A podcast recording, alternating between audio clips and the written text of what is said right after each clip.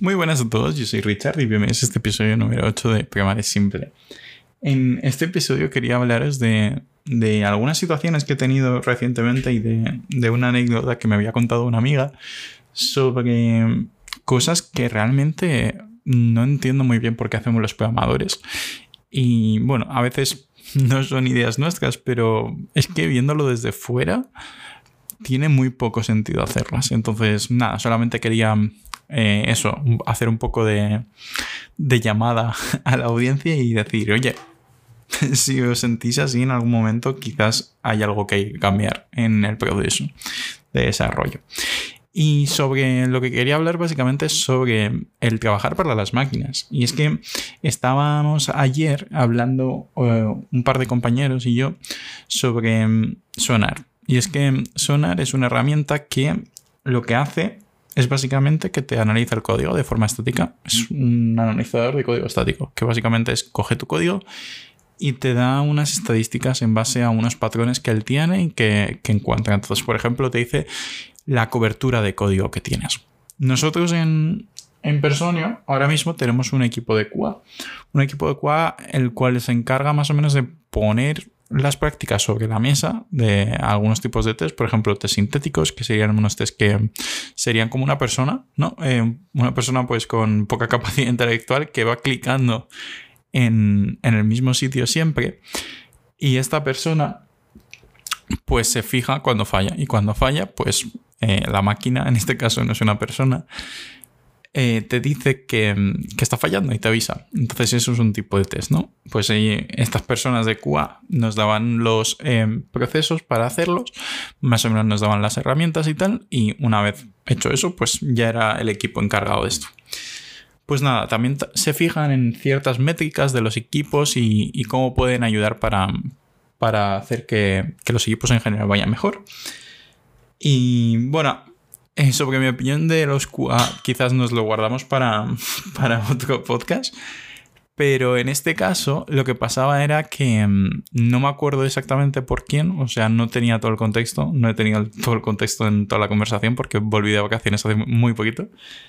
Y me, me, dijeron que nada, que desde QA decían que había que poner sonar obligatorio. Entonces, eh, a mí esto me, daba mucho miedo. Y es que Sonar, esta herramienta que te dice estas alertas y te, dice cosas sobre tu código, pues nunca la estábamos mirando. Y es que esto es otra cosa. Eh, cuando un equipo tiene cierta madurez, y yo creo que, bueno, no voy a decir nada, pero básicamente cuando un equipo tiene cierta madurez, yo creo que no es necesario tener sonar. Y de hecho, en mi anterior trabajo tampoco teníamos sonar. Solamente teníamos una, herramienta que sí que pues, nos escaneaba por código que, pudiese ser eh, vulnerable a ataques de seguridad. Por ejemplo, una dependencia que no sea la correcta, etcétera, etcétera.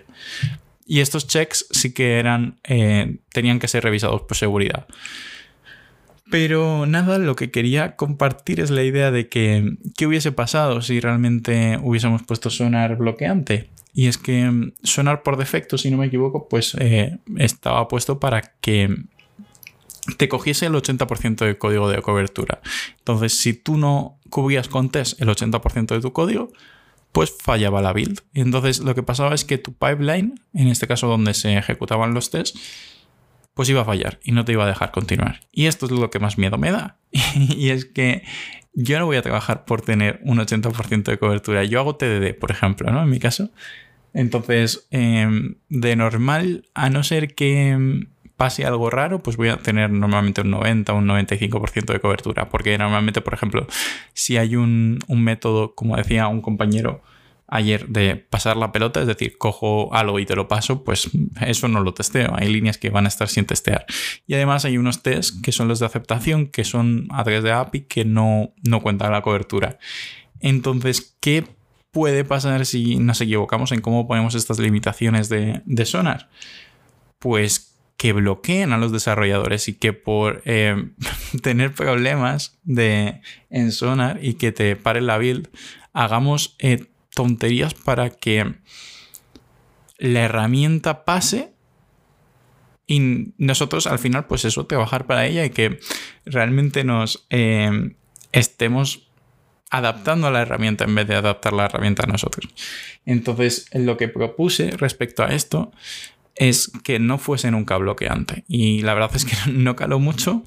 Eh, es una cosa que voy a pelear y que yo pienso muy firmemente que es la manera de hacerlo, porque em, si no tienes confianza en tu equipo y en el código que se sube y tienes que poner estos tipos de controles, pues me parece un poco tontería, la verdad, porque yo realmente podría eh, llamar eh, al método main de Java y, ya se llama prácticamente todo el código, o llamar al código del controller y ya pasa la cobertura por todos lados. O sea, eh, mm, esos checks, esos checks artificiales de que estás haciendo las cosas bien, como por ejemplo el, porcentaje de cobertura me parecen una manera muy muy mala de, asegurar la calidad del código. Y es que me parece mucho más importante tener una arquitectura hexagonal, por ejemplo, donde tus dependencias y tus adaptadores están súper aislados y no contaminan tu lógica de negocio, que tener checks sobre la cobertura de código en este caso. Eh, al hilo de esto, eh, me estaba comentando una amiga hace bastante tiempo, ella es frontend, eh, hace unas semanas o unos meses que ella no sabe testear. Entonces entró en un equipo donde estaba sola. y entonces lo que pasó es que le pusieron sonar y le dijeron, oye, tienes que tener el 80% de cobertura. ¿Y qué hizo ella? Pues sigue sin saber haciendo test, o sea, sin saber hacer test, o al menos a mí no me lo ha contado si es que lo sabe hacer o si lo sabe hacer seguramente no sean unos test que aporten mucho valor porque es muy difícil de testear y es una persona que, que no se ha dedicado a hacer test toda su vida, toda su carrera. Entonces es muy difícil sin un mentor en general avanzar en la carrera. Y, nada, pues tienen esa métrica de 80% y, y, es una consultora, entonces tienen que entregar el proyecto o entregar como una fase del proyecto y tienen unos test de mierda. Y es que está perdiendo mucho tiempo en hacer contento a Sonar, que esa métrica, pues quizás no sé si la ha puesto el cliente, si la ha puesto el jefe de mi amiga, no sé exactamente quién la ha puesto, pero oye, si no sé siquiera hacer test, ¿por qué demonios me estás forzando a hacerlos? Si es que no voy a saber hacerlos y no me va a aportar valor tener test. Los test por sí mismos no aportan valor, pero es igual que, que el clean code o cualquier cosa eh, aplicado mal o de una forma que no sepas, puedo hacer clean code y, tener todos métodos de una línea, o puedo hacer muchas cosas que realmente sobre las bases teóricas estén bien, pero al final no aporten valor o seguramente como en este caso Sonar, pues te lo quiten. Y nada, solamente quería compartir esta, esta reflexión de, de, tal y ya os contaré un poco más experiencias, como por ejemplo eh, tuvimos una hackathon y se estaba forzando el tener una tecnología concreta para hacer serverless, en este caso era una tecnología de JVM. Y, y nada, eso es para otro episodio pero se estaba forzando tener JVM y Spring para, para, hacer serverless. Y eso era otra idea que va más o menos por el camino de, eh, por favor, no vamos a forzar a, usar las tecnologías que no valen para algo cuando no nos están aportando ningún valor. Entonces, eh, nada, lo voy a dejar por aquí. Muchas gracias por escuchar. Eh, ahora mismo estoy intentando hacer un episodio al día. A ver si esto se consigue.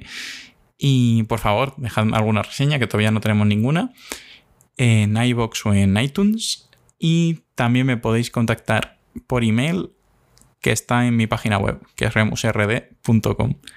Así que nada, muchísimas gracias por escuchar y nos vemos. Hasta luego. Ey, ey, ey, que no quiero cerrar todavía. todavía tengo un par de cosas que decir, pero se me han quedado en el tintero. Entonces, nada, que como conclusión quería decir que no em, abogo por no tener controles y dejar a la gente programar como quiera y que haya una consistencia, o sea, una desconsistencia o inconsistencia de la leche entre los programadores, sino eh, es que llegó a pasar que esta persona pues la que propuso el tema de Sonar, que fuese bloqueante, llegó a decir, oye, pues es que hacemos las métricas más eh, sencillas y que no, no te chequeen tantas cosas. Entonces, eso es lo que quiero dejar como idea. El tema de no intentar hacer, meter con calzador estas herramientas y llegar a utilizarlas, pero utilizarlas de forma pragmática. ¿qué quiero decir con esto? Quiero decir que en el caso de Sonar, por ejemplo, te puede servir quizás para ver código que no está testeado.